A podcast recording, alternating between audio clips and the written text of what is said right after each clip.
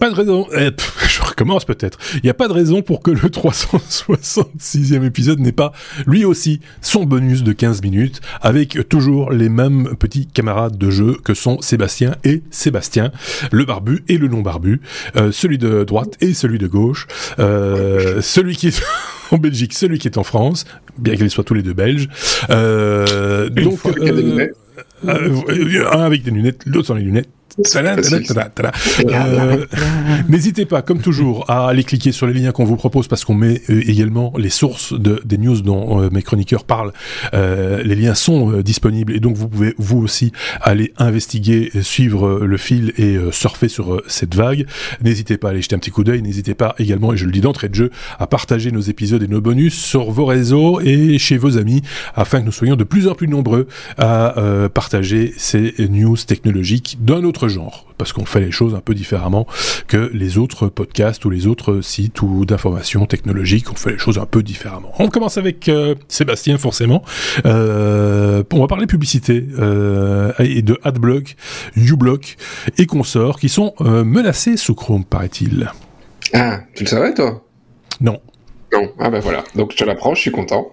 Voilà. Euh, et alors, euh, pourquoi sont-ils menacés? Euh, Ce n'est pas un plan machiavélique de Google, parce que Chrome, Google, hein, ouais. Alphabet, hein, ouais. Ce, ce n'est pas un plan machiavélique de dégager toutes les extensions qui te permettent de supprimer la publicité, parce que c'est ça, Block, uBlock et, et tous les autres hein, équivalents. Mhm. Euh, c'est une modification qu'ils font dans les euh, extensions. Alors, euh, donc les extensions, pour expliquer très schématiquement, c'est vous avez toute une série de petits modules que vous pouvez télécharger et qui vont utiliser des fonctions qui sont partagées par le navigateur. Et en général, effectivement, il y a le, ici il y a le manifeste V2 qui est actuellement utilisé par ces extensions, qui offre toute une série de fonctionnalités. Euh, et le V3 va être euh, euh, imposé, il est déjà actuellement disponible et il va être imposé à partir de janvier 2023. Et la grosse modification de la V3, c'est qu'elle empêche toutes ces extensions de faire une série de modifications dans le contenu des pages. Pourquoi? Euh, est-ce que Google fait, euh, a décidé de faire ça sur, euh, sur Chrome? C'est que aujourd'hui les extensions en MV2 ont le droit en fait de tout modifier sur la page, prendre toutes les informations qu'elles ont envie, et en fait tu pourrais très bien, en poussant le, le, le, vis, aller sur le site de des technos et que AdBlock te remplace toute, toute la page et qu'en fait te mette un autre podcast concurrent parce que tu es sur le site des technos. C'est possible, les extensions peuvent le faire. Oui, c'est le principe des extensions de traduction par exemple. Voilà. simplement. Et donc, euh, il y a effectivement aujourd'hui un, un, problème que considère Google considère ça comme un problème, c'est que ces extensions peuvent te siphonner des informations et donc d'un point de vue sécurité, ils trouvent que c'est un petit peu euh, délicat et donc euh, effectivement, euh, bah là, MV3 maintenant sera obligatoire à partir de janvier 2023. Alors il y a un uBlock qui a déjà été testé, hein, c'est euh, donc euh, il y a le uBlock Origin qui est le truc de base, et il y a, si vous voulez déjà tester la version qui sera obligatoire à partir de janvier, c'est le UBO Minus, hein, donc ça te dit dans le nom qu'effectivement ben, ce sera Minus, parce que c'est par rapport à ce que peut faire le uBlock aujourd'hui. Euh, donc c'est un petit peu euh, une, forme de contestation de son auteur. Euh, la plupart des auteurs de ce type de, de, de, de trucs, d'extension, te disent voilà, à partir du moment où on sera obligé sur le MV3, ça va être la merde, on va plus pouvoir faire la même chose que ce qu'on peut faire aujourd'hui. Donc c'est un choix sécurité versus effectivement filtrage, à savoir que d'autres navigateurs comme Brave, euh, et euh, Brave qui lui normalement va faire euh, son store à côté pour pouvoir toujours te permettre euh, de faire du MV2 et tout ce qui est basé sur Mozilla, ben là c'est pas cette problématique et là il n'y a pas de problème, on continue comme si de rien n'était. Donc ben, vous aurez le choix l'année prochaine de changer de navigateur, utilisez tous Firefox, c'est libre, c'est génial et c'est beaucoup mieux. voilà, ça c'est dit. Ou Brave. Ou Brave, oh d'accord. Bah oui, il faut le dire aussi. Faut être euh, voilà, c'est mais faites vos choix. Hein, c'est voilà.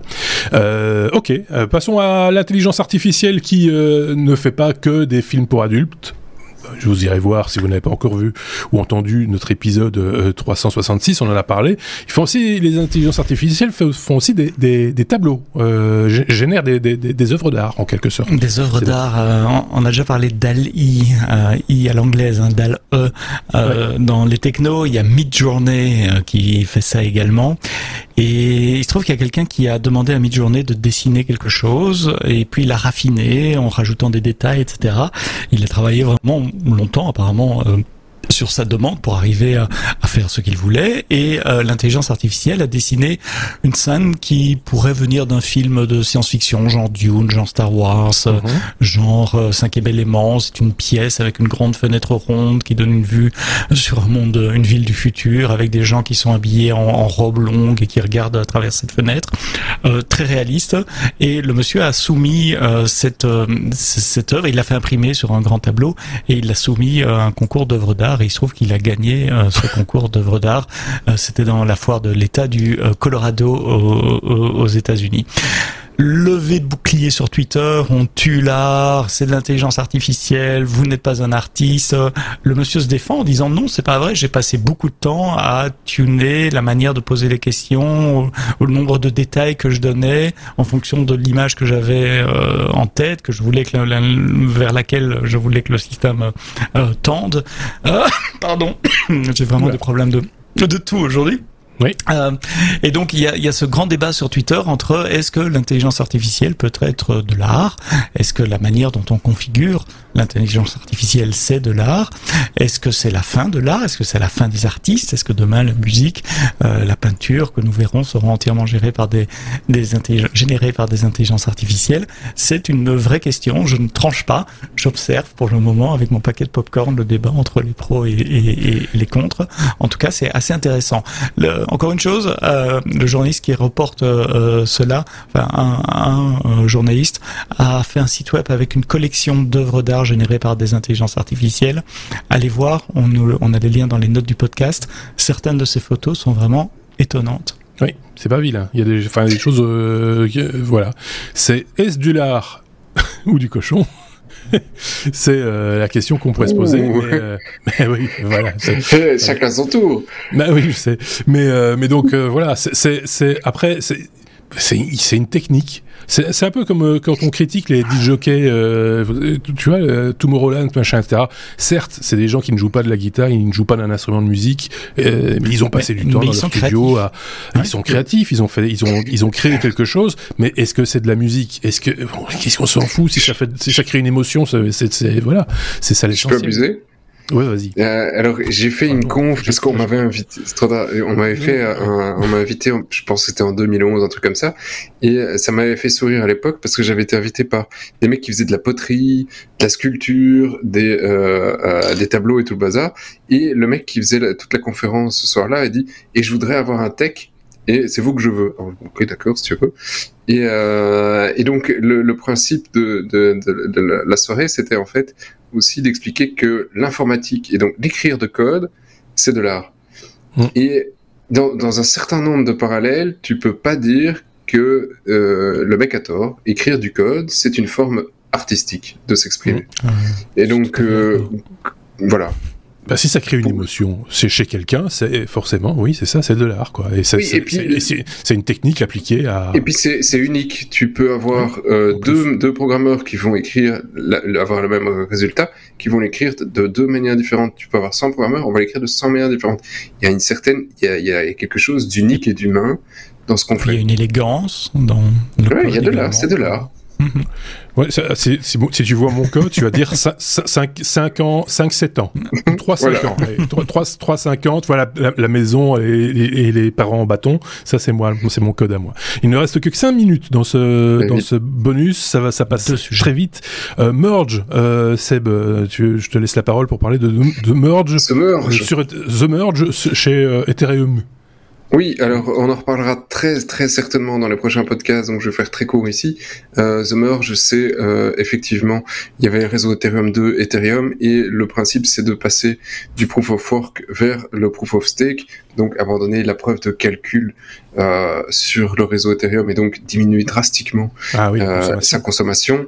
Euh, il y a première, euh, et ça se fait en deux parties. la première mise à jour a été lancée il y a quelques jours et la deuxième arrive à, maintenant elle se déclenche à un bloc spécial et donc le countdown est entre 13, 14, 15 septembre.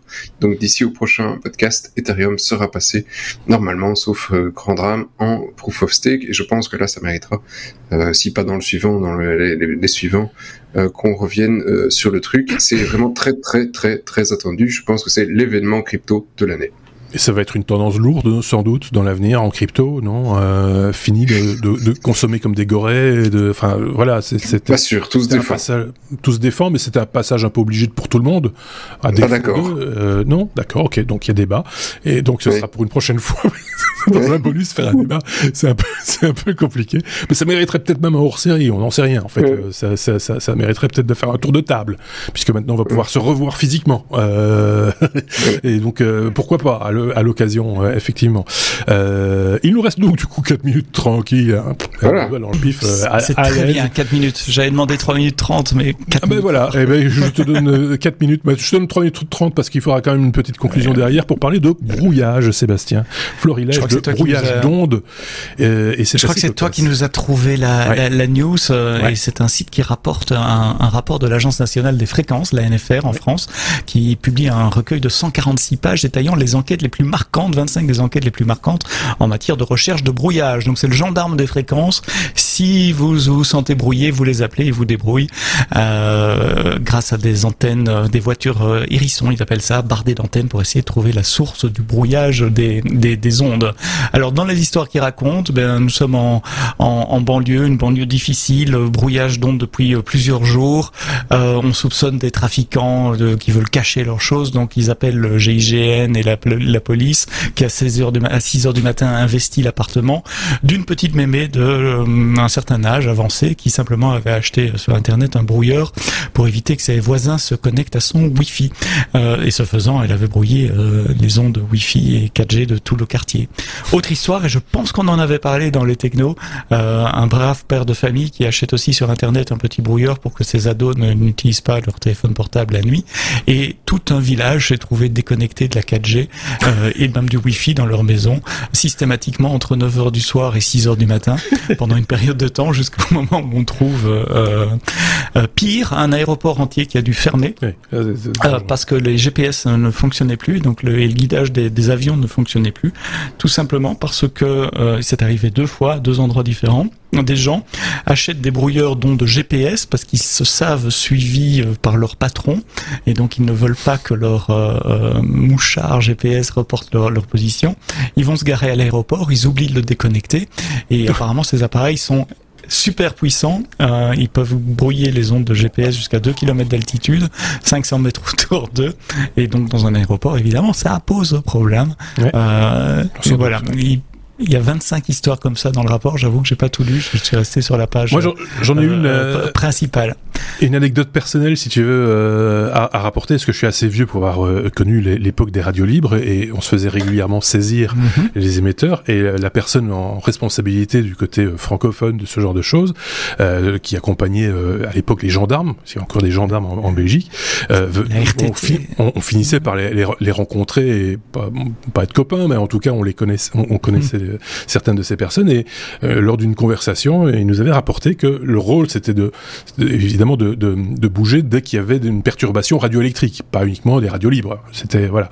Et euh, la chose la plus triste qu'il a été amené à faire, puisque le rôle c'était d'aller saisir l'objet du délit, euh, donc l'émetteur de la de, du parasitage, du brouillage, etc. Ils avaient dû aller saisir le train électrique d'un petit garçon chez ses oh. Et c'était le moment le plus triste qu'il avait vécu. Au moment même, on s'était dit, oh, nous, le moment le plus triste, c'est quand on a dû couper ce disque en plein milieu et qu'on nous a retiré notre émetteur et qu'on a saisi tout le studio. Ça, c'est vraiment triste. Mais euh, rétrospectivement, je, je, trouvais que ce monsieur avait un rôle bien ingrat. Euh, et, et, voilà, c'est juste une petite anecdote. Fin de la parenthèse. Il nous reste 40 secondes. Seb, euh, l'un des deux veut-il conclure et dire quelque chose oui, Non, j'avais une anecdote, mais 35 secondes. Je ne peux aller super vite. En Belgique, ça se fait, c'est l'IBPT. Euh, mais l'IBPT va euh, détecte hyper vite. Mon papa à l'époque, feu mon papa, avait trouvé une, euh, un cristal sur une brocante. Il était tout jeune, un, ingénieur. Il l'a ramené à la maison et utilisé pour effectivement émettre des trucs tous les quarts d'heure. Il avait essayé. Euh, il se trouve que deux heures après, il avait les gars de l'IBPT à sa porte pour choper le matos parce que la fréquence qu'il utilisait était, il le savait pas, le SOS des bateaux. Voilà. Euh, je, tiens à préciser que oui, je tiens à préciser que le train électrique du petit garçon faisait des parasites dans la télévision du voisin et que c'est la raison pour laquelle euh, ils avaient été appelés à, à, venir saisir le matériel. Merci euh, aux deux Sébastien. On a un petit peu dépassé euh, de quelques secondes les 15 minutes qui nous sont allouées en général pour un, un bonus. Merci à tous. À la semaine prochaine ou quand vous le voulez euh, sur YouTube ou sur les plateformes de podcast. À très bientôt. Salut.